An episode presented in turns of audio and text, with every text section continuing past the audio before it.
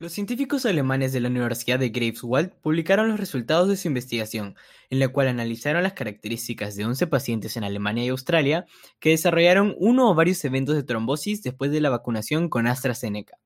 En las investigaciones detrás de estos casos de trombos, se descubrió que todos los pacientes afectados tenían un número bajo de plaquetas sanguíneas y un anticuerpo parecido al TIH, el cual provocó una respuesta adversa al fármaco, haciendo que las plaquetas se agrupen por error.